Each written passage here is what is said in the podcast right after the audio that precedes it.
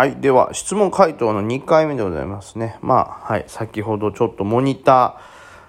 ーのね、何枚使ってますか？みたいな話でしたけど、まあ、本当4枚プラススマホ2台あればもう僕としては100%でしょうね。3台ならまあ90%とかなんですかね。でもまあ2台あれば僕多分今の自分の力だと80%ぐらいは出ますね。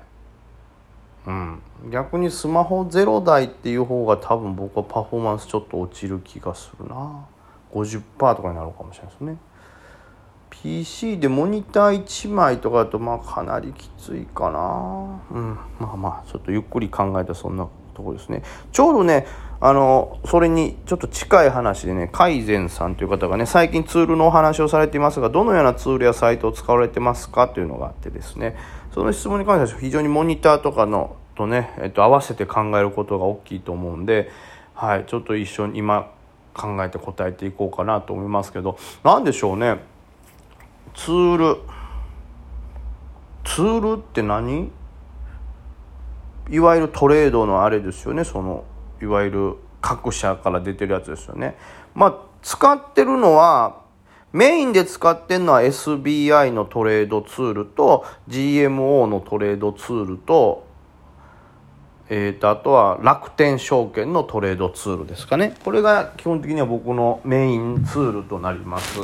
でまあ基本的にはお金を入れてバンバン取引するのは SBI ですね。楽天とか、えー、GMO に関してはまあ時折使うことがねあるかないかぐらいで基本的にはそのツールの、えー、て言うんですかあの機能を使ってるって感じですかね。まあめちゃくちゃ便利は便利なんでねそれ各社メリットがある、まあ、例えば GMO なんてめちゃくちゃ細かく設定できるんでもう自分好みに本当に移動平均を変えたりとかいわゆるローソク足のこう、まあ、色とかも変えれますから見やすい色にして。この見やすい色っていうのが結構大事なんですよね。そのパッて見た瞬間に自分がこれって判断できないとダメなわけですよ。で特にローソク足のチャートとかで見るとなんか移動平均線と重なってなんか色が似てるから分からんみたいなね。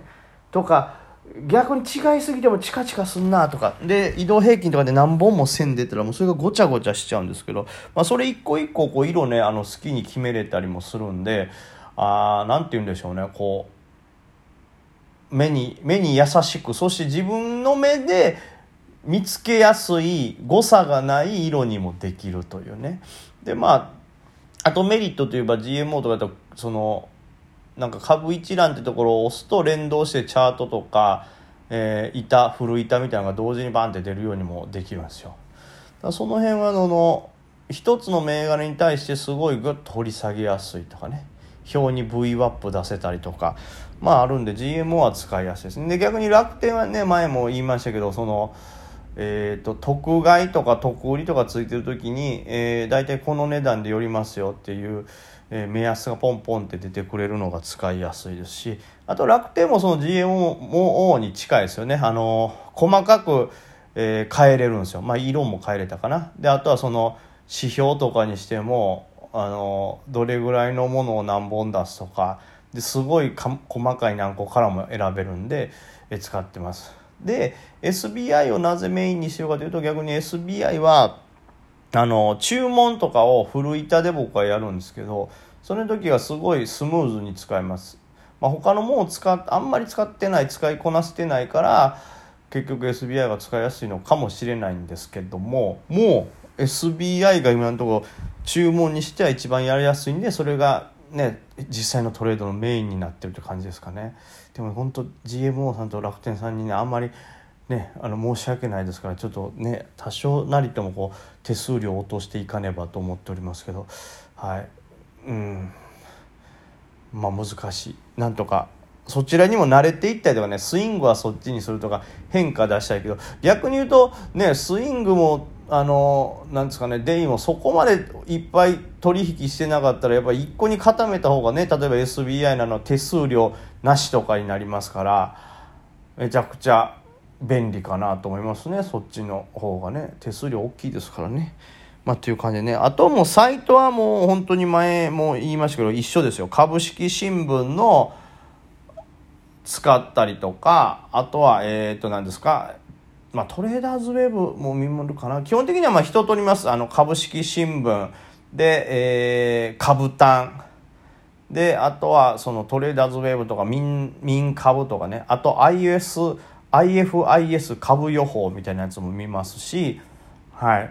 あとは日本工業日刊工業新聞かな。ああいうのも見ますし。あとはまあそこまで細かくは見ないですけど軽く日経新聞も目を通してみたいなとこですかね。まあ情報はあるに越したことがないですからまあ基本的には僕は小型株メインですからあのなかなか取り上げる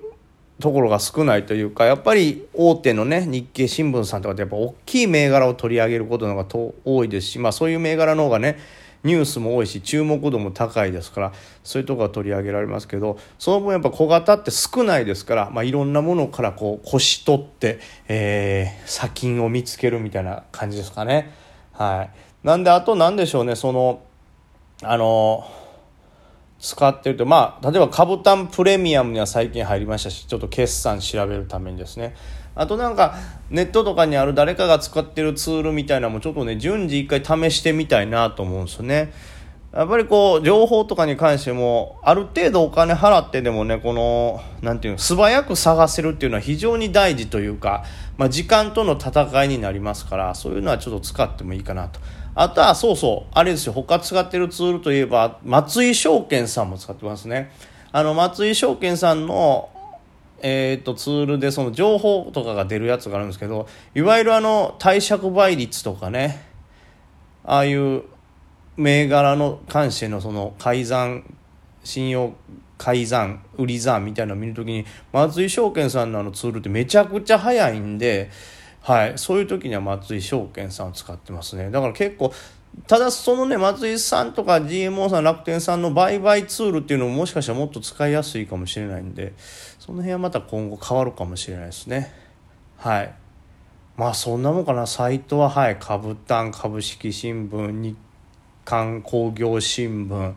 トレーダーズウェブ民株 IFIS あたりでしょ。でツールはまあ SBI えー、松井証券、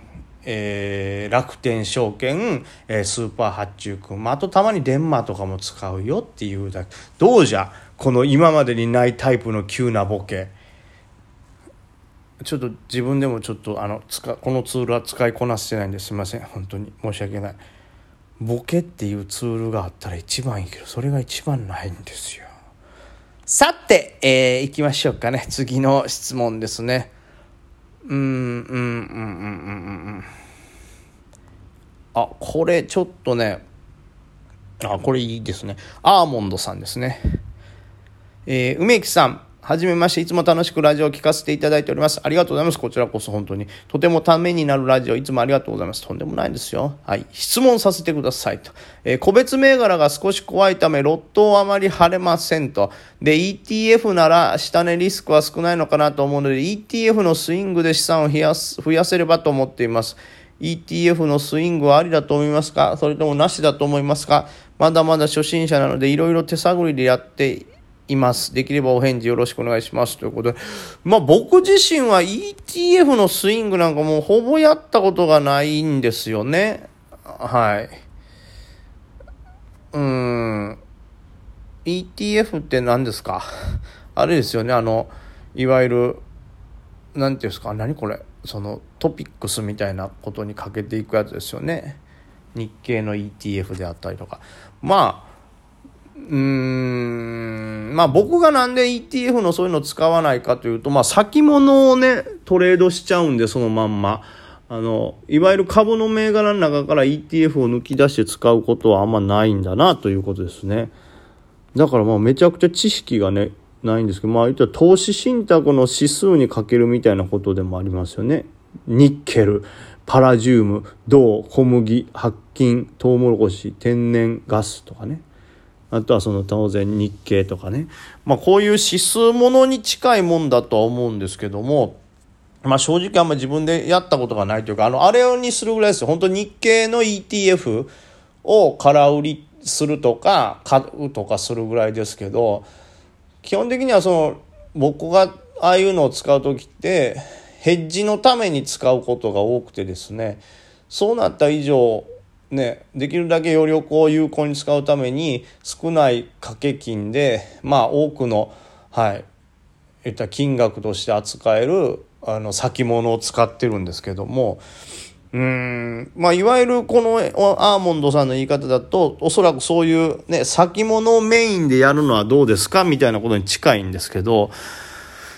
うん僕ねまあ難しいんですよ。そのいわゆる対局を読むというのは、その僕に、個人に関してもそれは本当アーモンドさんの能力がどういうところが強いかとか弱いかとかがわからないんであれですけど、個別銘柄にしても、えー、まあ ETF にしてもどちらにしても、えー、怖さはあります。下落リスクはあります。で、ETF がどれぐらいのなんかね下値リスクあるのかとか、まあ、ものによって安全なものあるのかとか分かんないんですけどこれ別に下値リスクがなさそうだから